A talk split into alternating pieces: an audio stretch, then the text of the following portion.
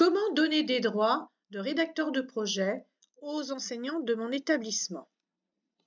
Pour ce faire, vous allez dans l'onglet Établissement et vous avez une page consacrée, enfin un point consacré au rédacteur de projet. Vous cliquez dessus et apparaissent alors la liste des professeurs de votre établissement, enfin professeurs, voire personnalité, enfin voire euh, assistant d'éducation.